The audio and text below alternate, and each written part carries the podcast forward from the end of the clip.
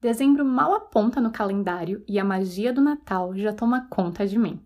Eu sempre amei essa época do ano. Enfeitar toda a casa, sortear o amigo secreto, planejar a ceia de Natal. É um momento de festa, de encontrar a família, trocar presentes, carinho, colocar a melhor roupa, mesmo que seja para ir à sala de casa. O Natal sempre foi a minha época do ano favorita, um momento de família, união, amor. Mas Será possível existir beleza nessa data quando estamos longe de tudo isso? Longe de casa, em outro continente, separados por uma ligação de Skype? Eu sou a Heloísa Lemos de Moraes e esse é o podcast Doce Lá e Cá.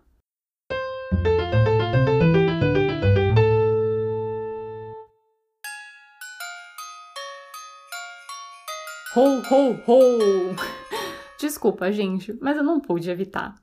Sejam mais que bem-vindos a mais um episódio do nosso querido Ponto de Encontro, esse podcast quinzenal que conta comigo, com você, querido ouvinte, e com os tantos imigrantes que compartilham essa mesma experiência de viver longe de casa.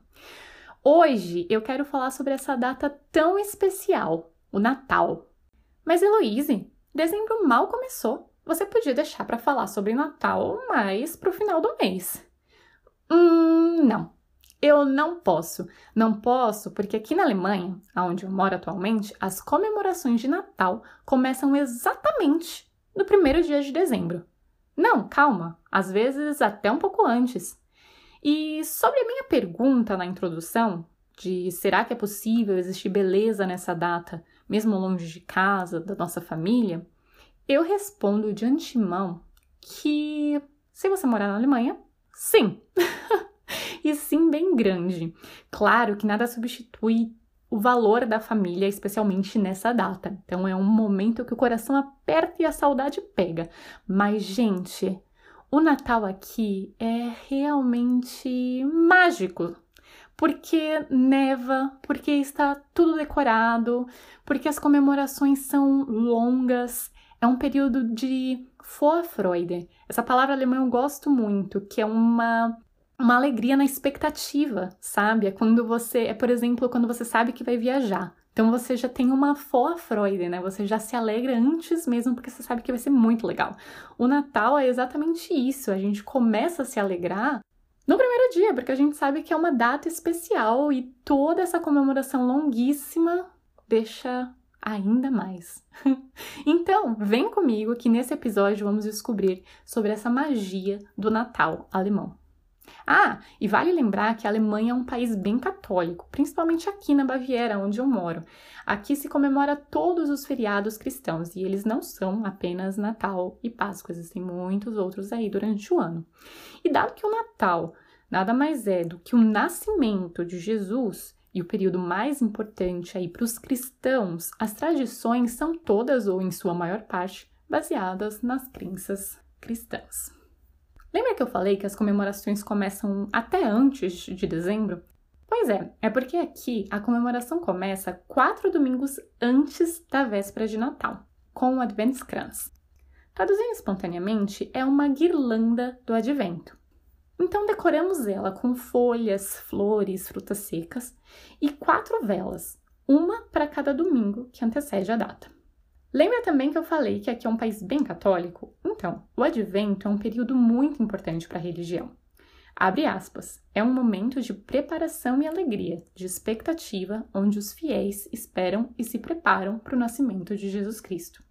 Então, no primeiro domingo do advento, acendemos a primeira vela, às vezes isso pode cair, como nesse ano, na primeira semana de novembro, mas aí depende de quando o Natal vai cair. Então, no primeiro domingo, a primeira vela, segundo, a segunda vela, até que no final temos aí a guirlanda com as quatro velas acesas.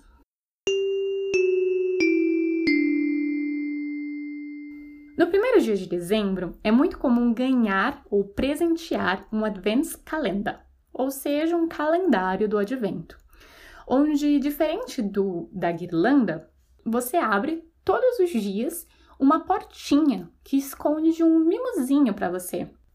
A minha sogra me contou que na época que ela era criança, esse calendário era uma grande ilustração em um cartão. E para cada dia até o Natal tinha uma portinha e atrás dela estavam outras partes da ilustração. Hoje em dia, atrás dessas portinhas podem estar chocolates, produtos de beleza, tempero, chá ou que a indústria for capaz de inventar.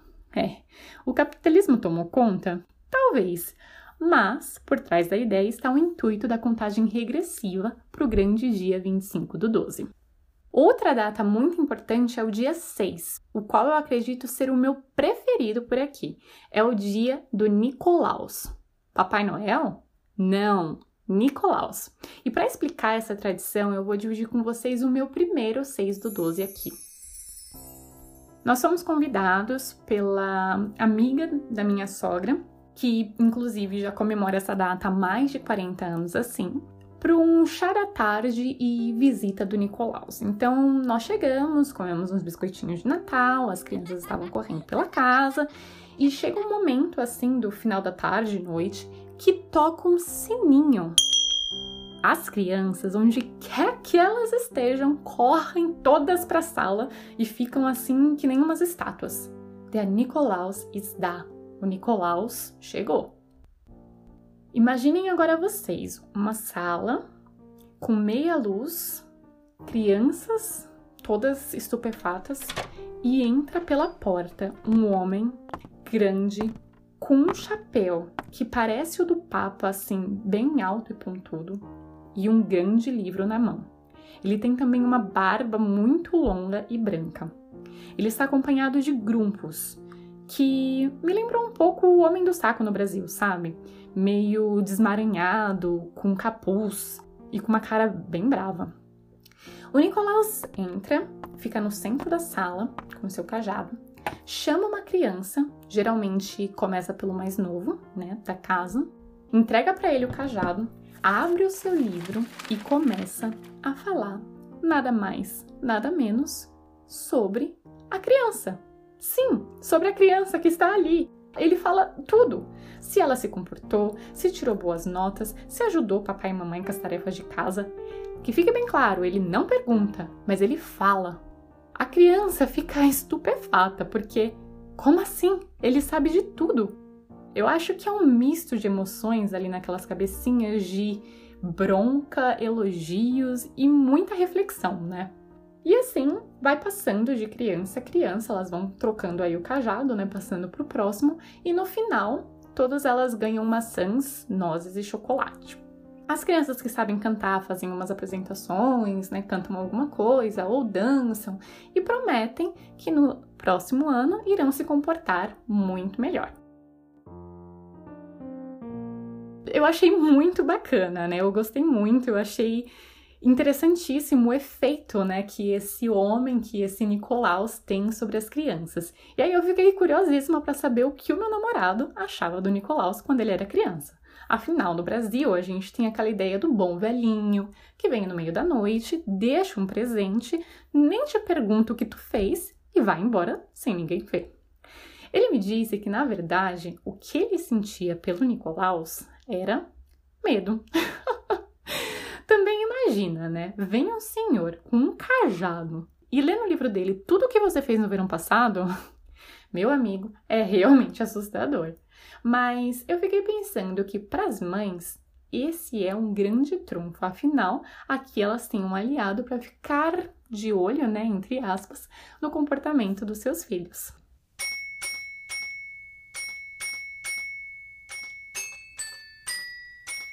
Agora que eu expliquei alguns símbolos, vamos falar um pouco da atmosfera.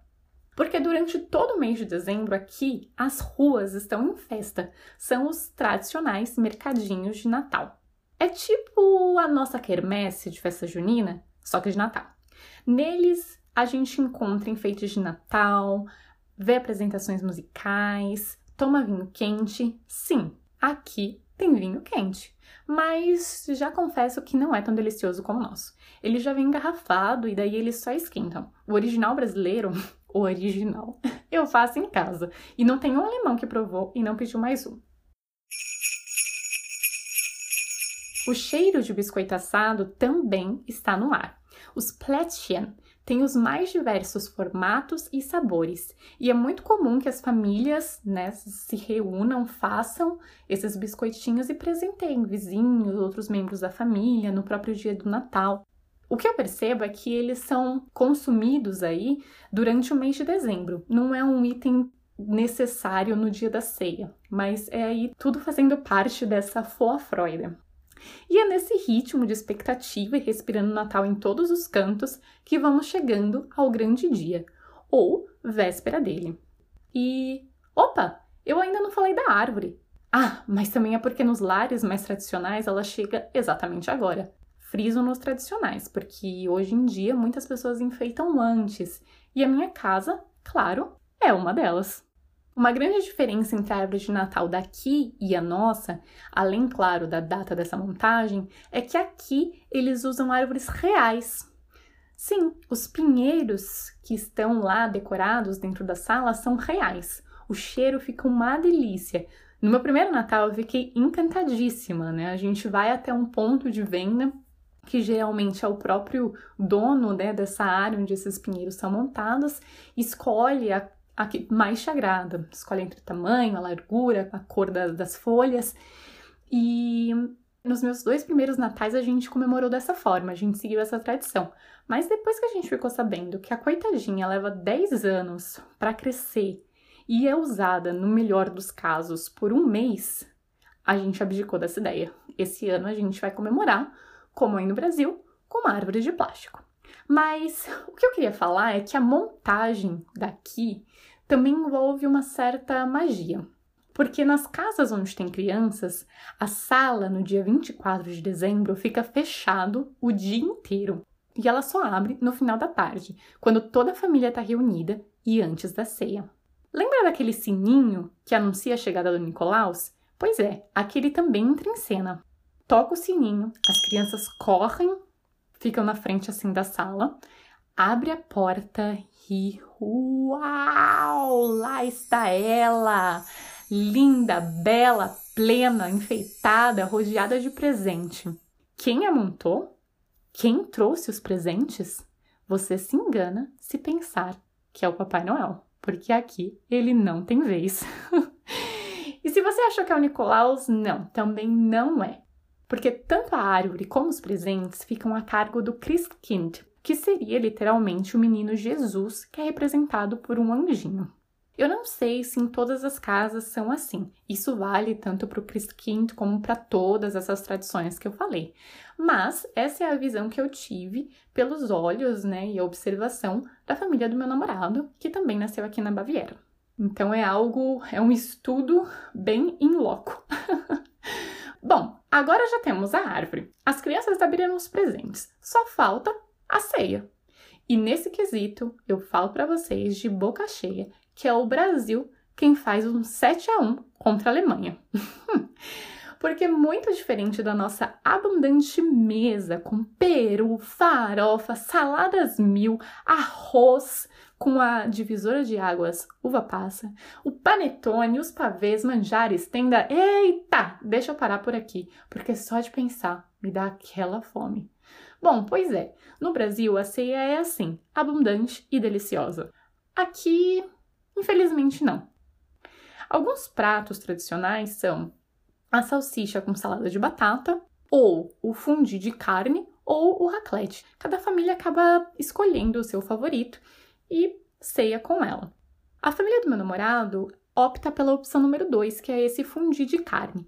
Já que eu não sei se todo mundo conhece, eu também não conhecia antes de Antes disso, uh, vou explicar para vocês. Ao invés de mergulhar o pãozinho no queijo derretido, eles mergulham um pedaço de carne ou legumes em um caldo de carne. Sabe esse caldo que a gente usa para fazer sopa? Então, ele fica na panelinha, né, sempre quente, e aí eles mergulham a carne ali e deixam ela cozinhar por um tempinho.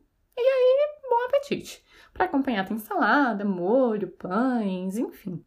Eu preciso confessar que é um momento que a magia acaba, sabe? Se desde o início de dezembro tá tudo rodeado e respirando magia de Natal e eu fico tipo, uau, o Natal aqui é muito mais bonito. Chegou a ceia, eu falo, não, eu prefiro o Natal brasileiro. Trocaria tudo isso por uma ceia recheada. No meu primeiro Natal, até dei uma chance para esse fundir de carne, mas, gente, para quem tá acostumado com churrasco, essa opção de carne mal cozida não cai bem. Eu já ouvi que em alguns lugares, ao invés do caldo, né, de legumes, eles colocam óleo. Daí a carne frita. Talvez seja mais gostosa. Não sei. No meu segundo Natal aqui, eu fiz uma mini ceia. Comprei um pequeno tender, fiz uma farofinha, mas no final eu acabei comendo sozinha, porque a família dele ama esse tal fundir. Como eu vou fazer esse ano? Boa pergunta. Bom, eu acho que ficou claro que aqui não se espera até a meia-noite para ceiar. Ou seja, nesse horário já acabou a festa e eu estou de volta em casa para passar o Natal agora com a minha família. Viva a tecnologia, eu posso estar junto deles, mesmo que pela telinha do celular. Daí no dia seguinte, dia 25, encontramos com a família novamente para um almoço onde pode ser servido um ganso assado ou comidas típicas, o peru não é tão típico assim. Você pode até encomendar no seu açougue ou no mercado, eu nunca vi, mas não costuma ter nos lares alemães, nem o peru e nem o panetone, coisa que é meio difícil para encontrar por aqui. E o dia 26 também é um feriado natalino, inclusive o último dia desse período intenso e cheio de magia que é o Natal. E agora, cheia de saudade.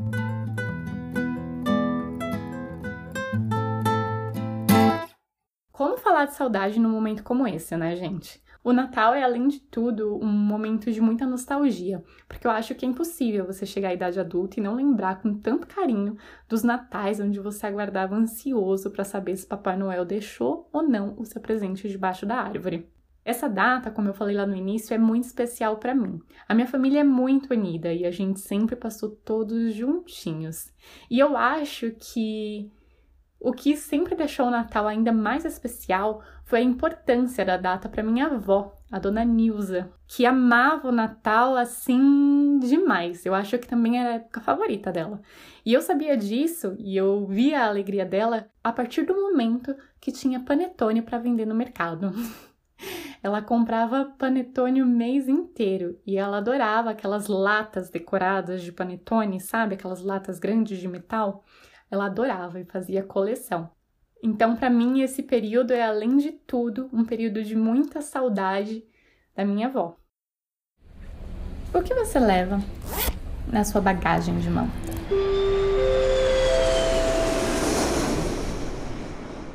Bom, aqui nesse quadro eu sempre indico um vídeo, um filme, um livro ou algo assim, né? Pois bem, hoje vai ser diferente. Vou indicar uma receita de biscoitinhos de Natal ou biscoitinhos de gengibre. Esse, sabe, que você pode cortar com um cortador em forma de árvore, de estrelas, de bonequinho. Pois é, eu testei aqui em casa a receita da Rita Lobo. Nela vai açúcar mascavo, melado de cana e muitas especiarias. É uma massa, gente, facílima, que eu tenho certeza que até você que não tem intimidade na cozinha e já está pensando em dar um pause nesse áudio, vai conseguir fazer. E olha, essa receita, ela dá água na boca a partir do momento que ela entra no forno, porque o perfume incendeia a casa com aquele cheirinho de Natal. E é nesse ritmo que o nosso episódio vai chegando ao fim. Se você gostou dele, nos ajude compartilhando. Manda para aquele amigo que ama Natal, para aquele amigo que esse ano não vai passar o Natal junto da família. Vamos levar essa mensagem para mais e mais e mais pessoas. ah, e o seu feedback também é muito bem-vindo, viu? Nos mande pelo e-mail docilaica@gmail.com. E se você tem uma história legal, quer compartilhar com a gente, tá com saudade de alguém, quer mandar um beijo especial no Cheia de Saudade, conta tudo pra gente também por esse e-mail. Esse episódio tem produção e apresentação por Heloísa Lemos de Moraes, edição de áudio e sonoplastia por Jéssica Gomes. Agora eu vou ficando por aqui e desejo a você e a sua família um ótimo período de Natal, onde quer que você esteja. Te mando um caloroso abraço.